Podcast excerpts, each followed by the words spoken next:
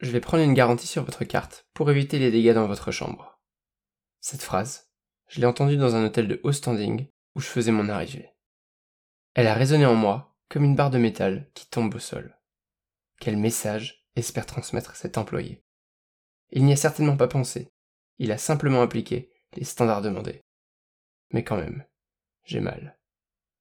Tout le monde sait pourquoi la garantie est prise à l'arrivée, mais l'hôtelier peut aussi décider de transformer le moment administratif qu'est le check-in en une expérience d'accueil. Pourquoi ne pas tout d'abord m'informer des points de vente existants dans l'établissement? Les restaurants, le spa, le room service. Le réceptionniste pourrait d'ailleurs en profiter pour me proposer une table pour ce soir, en me présentant le menu du jour ou son plat favori par exemple. C'est un excellent moyen de faire de la vente additionnelle. Le client, quant à lui, vient pour dépenser son argent. C'est évident mais il y a des manières de l'inciter à le faire. Il est bien sûr au courant que la prestation de service que vous lui offrez est facturée. Mais lui demander de régler de but en blanc n'est pas le meilleur moyen d'établir la relation de confiance. Tout est une question de manière. Lui expliquer pourquoi vous bloquez 500 euros sur sa carte alors que la chambre ne coûte que 300 est aussi une bonne pratique. Tous les clients n'ont pas l'habitude de séjourner régulièrement à l'hôtel. Et rien de plus énervant que de recevoir une notification de sa banque vous informant que 500 euros sont bloqués sans que vous sachiez pourquoi. Dans la même logique, rassurez-le sur la durée du blocage de l'argent. Vous aurez peut-être parfois affaire à des clients récalcitrants ou qui ont vécu de mauvaises expériences dans d'autres hôtels. Garantie bloquée pendant plusieurs semaines, ou débité par erreur au lieu d'une préautorisation. Tout cela arrive bien plus souvent qu'on aime l'admettre.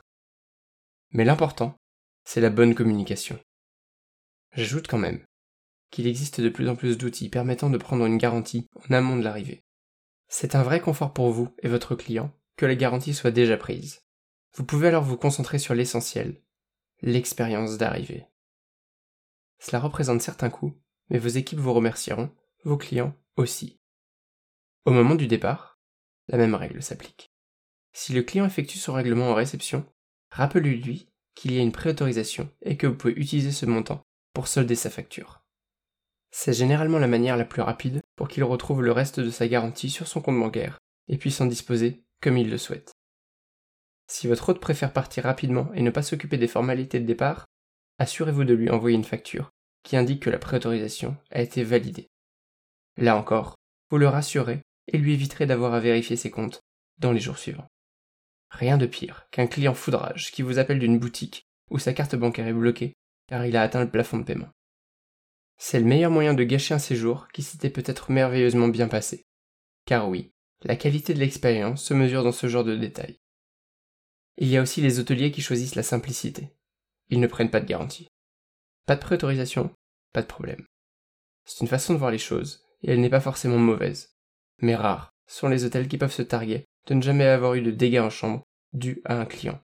Et personne n'est à l'abri que cela arrive un jour. Je crois aussi à l'impact psychologique.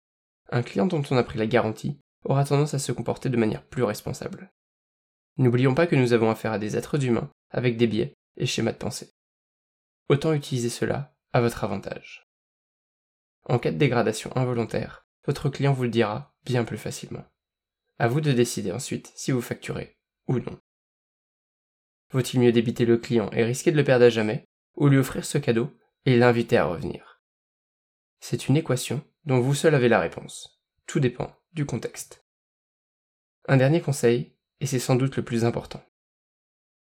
Peu importe la politique que vous adopterez, elle ne sera cohérente que si elle est appliquée par l'intégralité de vos équipes. Pour cela, il faudra veiller à ce que tous vos réceptionnistes soient formés aux procédures internes et tiennent le bon discours auprès de vos clients. Comme toujours, ce sont eux qui détiennent les clés du parcours que vous souhaitez offrir à vos hôtes.